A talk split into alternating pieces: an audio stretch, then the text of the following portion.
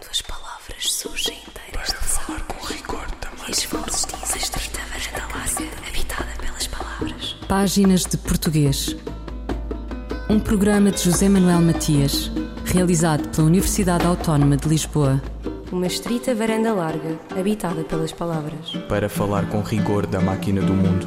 Quando as palavras surgem inteiras das águas e as vozes dizem os nomes na casa da língua. Há distâncias e aproximações e novas despedidas entre o português, o galego, o castelhano e até entre o português que se fala na outra margem do magno rio Atlântico. São as milhas náuticas mais as diferenças culturais entre a continentalidade brasileira a outrarem tantas vezes com sedução e melhor posse a moçoila formosa e não segura do retângulo europeu. Diferenças, distâncias e aproximações, as quase mesmas na dimensão também política que se inscrevem no corpo da língua que se fala nas duas margens do Rio Minho. E como é que se quantifica a proximidade? Uma conversa com Marco Neves, professor e linguista, que estuda o que de direito e avesso existe entre o galego, o castelhano e o português. Como se mede a distância entre línguas? Marco Neves. Há muitas formas diferentes de medir a distância entre línguas, e já agora sublinho que aqui aquilo que eu vou referir é a distância entre aquilo que está escrito, portanto, no, entre textos escritos, não orais, porque isso é uma discussão e uma análise muito diferente, mas há vários sistemas não só automáticos, como quer dizer, qualquer um de nós pode fazer uma análise uh, ad hoc, olha para um texto e diz isto parece mais próximo do que, do que outro. O que se pode também fazer é criar sistemas automáticos de, medição da distância de língua. Uma das formas, estive envolvido nesta investigação que foi liderada pelo, pelo José Ramon Pichel, um investigador galego né, nesta área, uh, o que ele fez foi criar uma espécie de impressão digital matemática das línguas, parece uma coisa muito complicada, mas até não é. Uh, se nós pensarmos um pouco, nós intuitivamente sabemos que há um conjunto de caracteres que são mais frequentes numa língua do que noutra, não é? Se olhar para o, para, para o português, nós temos, por exemplo, o C de cedilha, o A com e o O são este, este conjunto de três caracteres, é muito, muito frequente é? em português. Eh, já não é nada frequente, por exemplo, no castelhano, aqui ao lado. Isto é assim, uma, é, é uma, apenas uma impressão, mas podemos sistematizar isto de forma a conseguir medir a distância entre todas as línguas que usem o mesmo, um, o mesmo sistema de escrita ou até outros sistemas desde que sejam convertidos, é? uh, fazendo aquilo que se chama uma análise de n-gramas, ou seja, em que uh, os textos, neste caso estamos a falar de textos de corpora muito extensos, ou seja, estamos a falar de textos que, representam várias épocas da história, que representam uh, literatura, não, textos não literários. Tudo isto pode ser analisado para criar um modelo da língua em que o, os conjuntos de caracteres de do conjunto de 18 caracteres, de 3, de 4, de 5, 6 e de 7, neste caso a nossa análise foi feita até ao 7, são contados, digamos assim, dando uma série de frequências destes caracteres. Isto parece uma coisa muito fria, muito matemática, mas é mesmo propósito, porque isto permite-nos uh, eliminar as impressões. Portanto, nós temos a impressão que o português é parecido com o galego, que o galego é parecido com o português, que talvez também seja com. Uh, portanto, aquilo que vamos ver é matematicamente os textos escritos, qual é que é o grau de proximidade. Portanto, criam-se modelos de cada uma das línguas e depois estes modelos são. Uh, ou seja, há um conjunto que se chama um conjunto de teste que é, que é comparado com cada modelo. Portanto, o modelo é criado com um corpus de cada uma das línguas gigantesco. Depois cada outra das línguas é, é medida em comparação com este, com este modelo. Pode parecer um bocadinho complicado, mas portanto, a ideia é ver uh, matematicamente qual é a, a diferença entre as línguas para conseguirmos medir a distância. Não é muito fácil de, de explicar sem olhar para os números, sem, sem mostrar, mas uh, é aquilo que eu consigo dizer em relação a este modelo. Uh, este modelo, o que é que vai, o que é que este sistema, o que é que vai criar? Vai criar um, um número, portanto, um valor que representa a distância entre cada uma destas línguas. Por exemplo, este é, um, é, o, é, o, valor de perplexity, é, é um nome, portanto, é, um, é, uma análise que já foi feita também por outros uh, investigadores e portanto tem este, tem este nome em inglês. Este valor, quanto mais baixo for, mais próximas estarão as línguas. uh, seguindo este, este processo. Uh, este processo foi testado usando as várias línguas europeias para ver se criando esta para ver se o resultado desta fórmula matemática nos dava distâncias que fossem, digamos, aquelas que nós esperávamos. Porque se vamos imaginar, nós criássemos um sistema automático e de repente este sistema nos dissesse que a língua mais próxima do português é o turco, claro que algum problema havia no sistema, não é? Mas a verdade é que o resultado do, sistema, portanto, o, estes valores, criam um mapa de proximidades das línguas que são que é um mapa muito natural e que segue forma muito próxima uh, o agrupamento em famílias das línguas, pelo menos as, as línguas europeias. Portanto, obviamente as línguas latinas estão muito próximas umas das outras, algumas mais do que outras. O, as línguas germânicas também estão próximas. O inglês está próximo das línguas latinas de forma muito especial, em comparação com as outras línguas germânicas. Também sabemos historicamente que há, este, que há esta proximidade.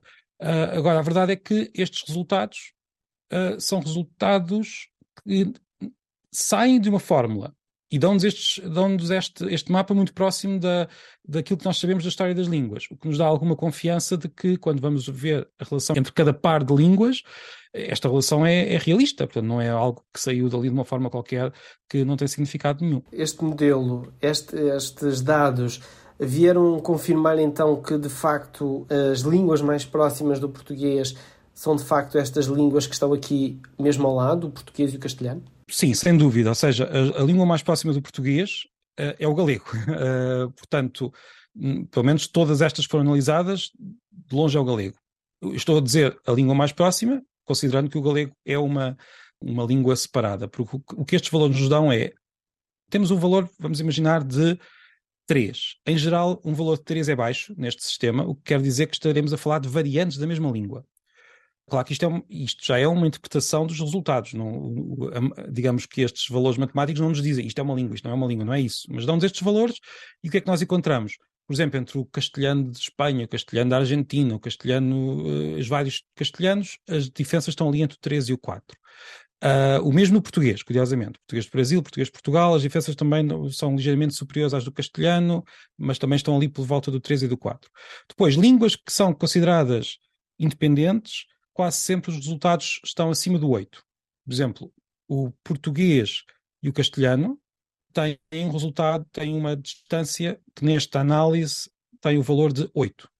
O galego tem ali um valor entre o 5 e o 6, que está precisamente ali naquela fronteira entre o que é, estou a falar da distância entre o galego e o português, a fronteira entre aquilo que é uma variante de língua e aquilo que é uma língua independente. Esta equipa de investigadores uh, incluía vários investigadores galegos que tinham uma das dos seus principais interesses era precisamente tentar perceber se devemos considerar o galego uh, uma língua independente ou uma variante de uma língua comum com o, com o, português.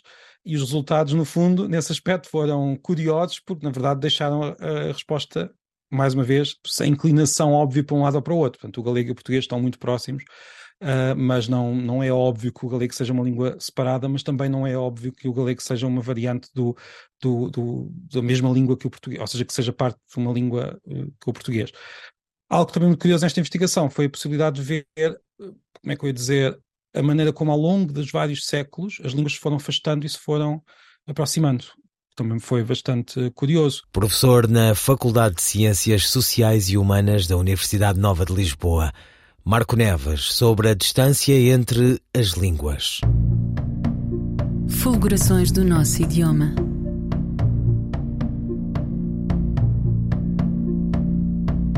Nascimento em 1524 ou em 1525? Alenquer? Lisboa? Sabe-se da presença em Goa, da estadia na ilha de Moçambique. Sabe-se ainda do perdigão que perdeu a pena e do trinca-fortes que ele era, um fidalgota ruivado, maciço de músculo, mião de altura, e tem levado séculos a reconhecer-lhe o gênio. Ele é o Luís Vaz de Camões, o lírico e o épico num labirinto onde Fiamma Ace Pais Brandão penetrou.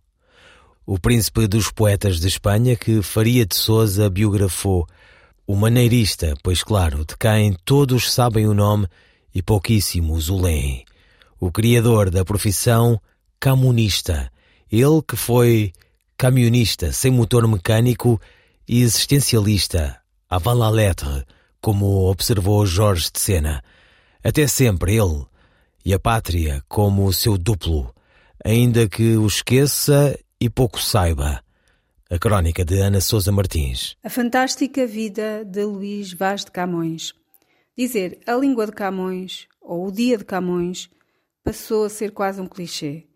A lenda de que Camões escreveu os Lusíadas numa gruta em Macau, ou a de que num naufrágio salvou o manuscrito da epopeia nadando só com um braço, vem cristalizar uma figura de que já ninguém quer saber realmente. E, no entanto, Camões foi um homem extraordinário e é realmente um dos casos acabados em que o conhecimento da sua vida faz luz sobre a sua obra. Lisboeta de nascença, vai na primeira infância para Coimbra, fugido da peste. Aí cresce e aí estuda história, geografia e literatura clássica. Um intelectual, portanto. Frequenta também o curso de teologia, mas o seu instinto irrequieto e as suas artes de bom sedutor dizem-lhe que a vida religiosa não é para ele. A sua vida boêmia é recheada de atrevimentos, de escaramuças, de intrigas. Num duelo, fere um sobrinho de um professor da universidade e vai preso. Depois de libertado, vai combater contra os mouros em Ceuta, onde perde o olho direito. Volta a Lisboa, volta a ferir alguém de relativa importância social e é novamente preso. É libertado sob a condição de ir combater em Goa, onde entra em várias expedições militares. Fica aí oito anos após o que segue para Macau, para ser provedor, um cargo administrativo. Quer regressar a Goa, mas naufraga no rio Mekong. Consegue chegar a Goa, mas aí é preso outra vez, acusado de falcatruas cometidas em Macau. Põe os pés em solo nacional só passados 16 anos após a sua partida para o Oriente. Se há vida que merecia um filme, era a de Camões. Teve-o em 1946, o filme Erros Meus, Má Fortuna, Amor Ardente de Leitão Barros. Depois disso, só algumas curtas-metragens e uma gravação de um espetáculo teatral. Resta-nos esperar que um dia Hollywood o descubra. Ana Sousa Martins sobre Luís Vaz de Camões. É pau, é pedra, é o fim do caminho, é o resto de toco, é um pouco sozinho, é um caco de vidro, é a vida, é o sol, é a noite, é a morte, é o laço, é o anzol, é peroba do cão, é o nó da madeira. Canga, Matita Pereira. É madeira de vento. É um mistério profundo. É o queira ou não queira. É o vento ventando. É o fim da ladeira. É a viga, é o vão, festa da comida. É a chuva chovendo, é conversa ribeira das águas de março. É o fim da canseira. É o pé, é o chão. É a mastradeira. Passarinho na mão. Pedra de atiradeira. É uma ave no céu.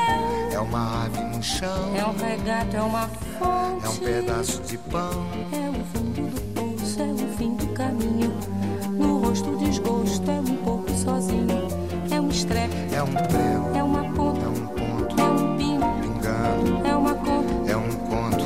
É um peixe, é um gesto. É uma prata brilhando. É a luz da manhã. É o tijolo chegando. É a lenha, estilhaço na estrada. É o projeto da casa. É o corpo na cama. É o carro enguiçado. É a lama, é a lama. É um passo. É uma ponte. É um sapo. É uma rã. É um resto de mato. Na luz da manhã. São as águas de março fechando o verão. É a promessa de vida no teu coração.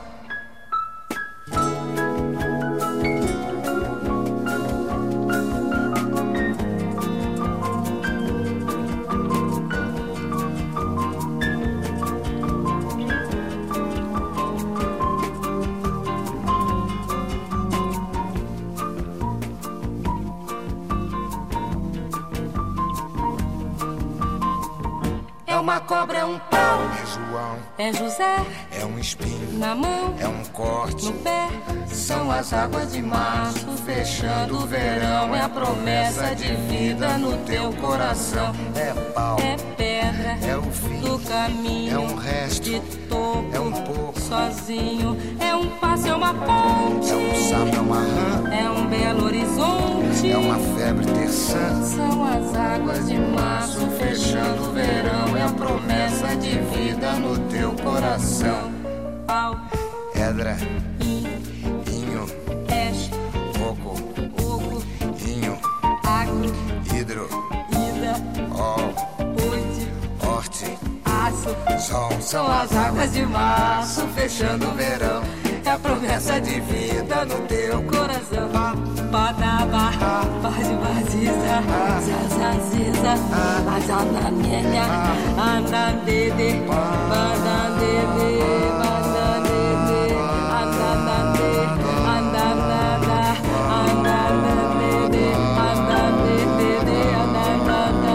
ué. Águas de Março, António Carlos Jobim com Elis Regina. Qual a frase correta? Vou até o mar ou vou até ao mar? A resposta é da professora Carla Marques. Ambas as expressões são possíveis se até estiver a ser usado como preposição com valor de limite espacial. Neste caso, até pode combinar-se com a preposição a, ficando a frase com a forma vou até ao mar. Não obstante, é também possível uma construção em que a preposição até não se combina com a preposição a, ficando a frase com a forma vou até o mar. Note-se, todavia, que, se até for usado como advérbio, a conjugação com a preposição a poderá ser preferível para evitar ambiguidades. Por exemplo, na frase leu até o capítulo 5, a interpretação tanto poderá ser a de que até é um advérbio com valor de inclusão, sendo a frase equivalente a leu inclusivamente o capítulo 5, como a de que até é uma de preposição que indica o limite até onde se leu. Leu até aquele capítulo e não mais. Com este último valor, é preferível usar a locução até a para evitar mal-entendidos, ou seja, prefere-se a frase leu até ao capítulo 5. A linguista Carla Marques a tirar dúvidas. Continuamos a conversa com Marco Neves, professor na Faculdade de Ciências Sociais e Humanas da Universidade Nova de Lisboa. Agora sobre a aproximação e distância entre as variedades do português de Portugal e o português do Brasil. Antes de mais, é preciso sublinhar que estamos a falar de escrita, não é? Portanto, estamos a falar de, de textos escritos e não, de, não da oralidade, em que uh, os valores de distância certamente seriam outros. Mas nos textos escritos, o, a distância entre o português europeu e o português do, do, do Brasil Não é significativamente não é significativamente superior à distância, por exemplo, do castelhano de Espanha e castelhano da Argentina. Uh, os valores certos ao, ao, portanto, estão ali entre o 3 e o 4, o português, eh, as duas variantes do português aproximam-se do 4 e as do castelhano de Espanha e castelhano da Argentina estão ali do 3,5, mas a distância é muito, uh, como é que eu dizer, a diferença não é muito grande. Agora, o que pode ser surpreendente, porque nós temos muitas vezes a ideia de que o português europeu e o português brasileiro são variantes particularmente distantes uh, se as compararmos com as outras variantes de outras línguas, o que não foi o resultado, pelo menos aqui não, não foi isso que aconteceu uh, em comparação com o castelhano. Agora, algo rele relevante é que, fazendo a análise entre, entre o final do século XX e os textos do século XXI, o castelhano argentino e o castelhano de Espanha, que foi, foi usado, esta relação foi usada como controle, ou seja, como comparação uh, aproximaram-se ligeiramente, muito ligeiramente, mas aproximaram-se, seguindo, lá está, também o processo de aproximação entre outras línguas que nós vimos. Mas o português de Portugal e o português do Brasil, de forma muito tenue, portanto, os resultados que terão um significado, ou seja, que terão um significado que tem de ser analisado neste quadro de ser algo muito, muito pouco uh, acentuado, mas afastaram-se.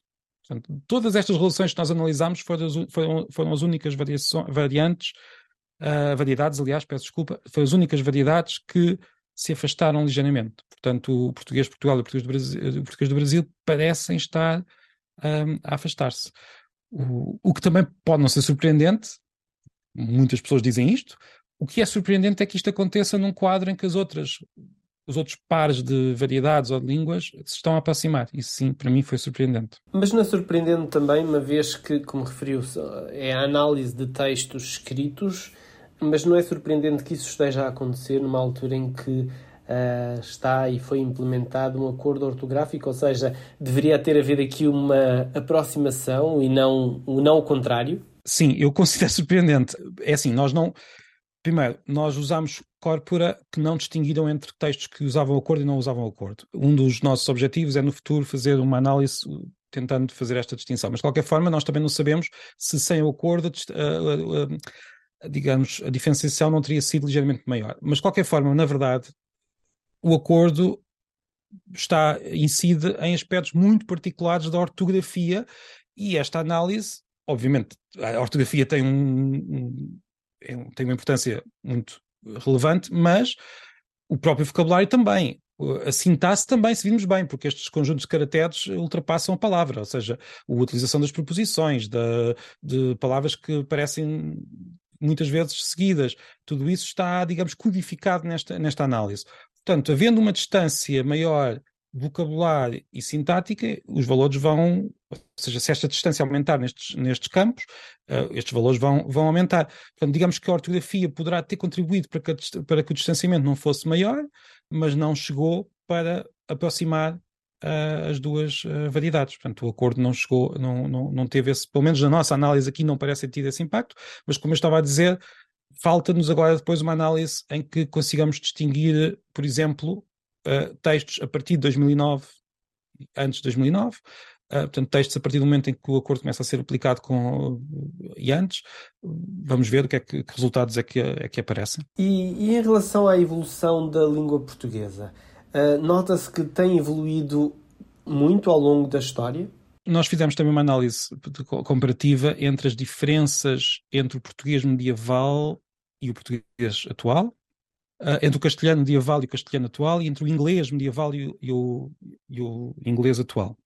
E, por exemplo, o valor de, do, que nos deu do português foi um valor de, de, de, de 8. O que é que isto quer dizer? Este 8 é semelhante, por exemplo, à distância atual entre o português e o castelhano.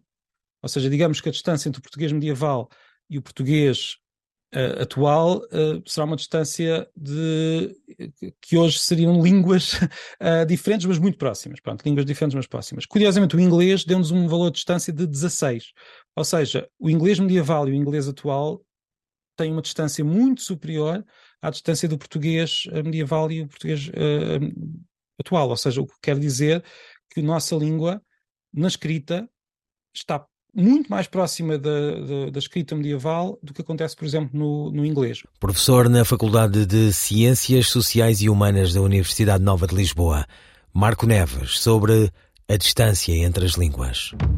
Eu, El Rei, faço saber aos que este alvará virem que hei por bem me apraz dar licença a Luís de Camões para que possa fazer imprimir nesta cidade de Lisboa uma obra em octava rima chamada Os Lusíadas. Estante Maior, em colaboração com o Plano Nacional de Leitura.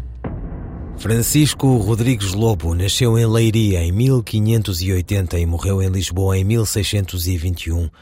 Poeta português, formado em Direito na Universidade de Coimbra, viveu na dinastia filipina.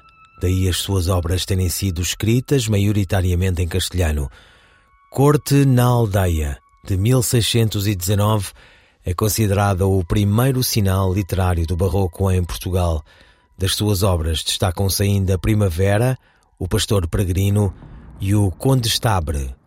Vamos ouvir um pequeno extrato de Corte na Aldeia, leitura de Maria Henrique.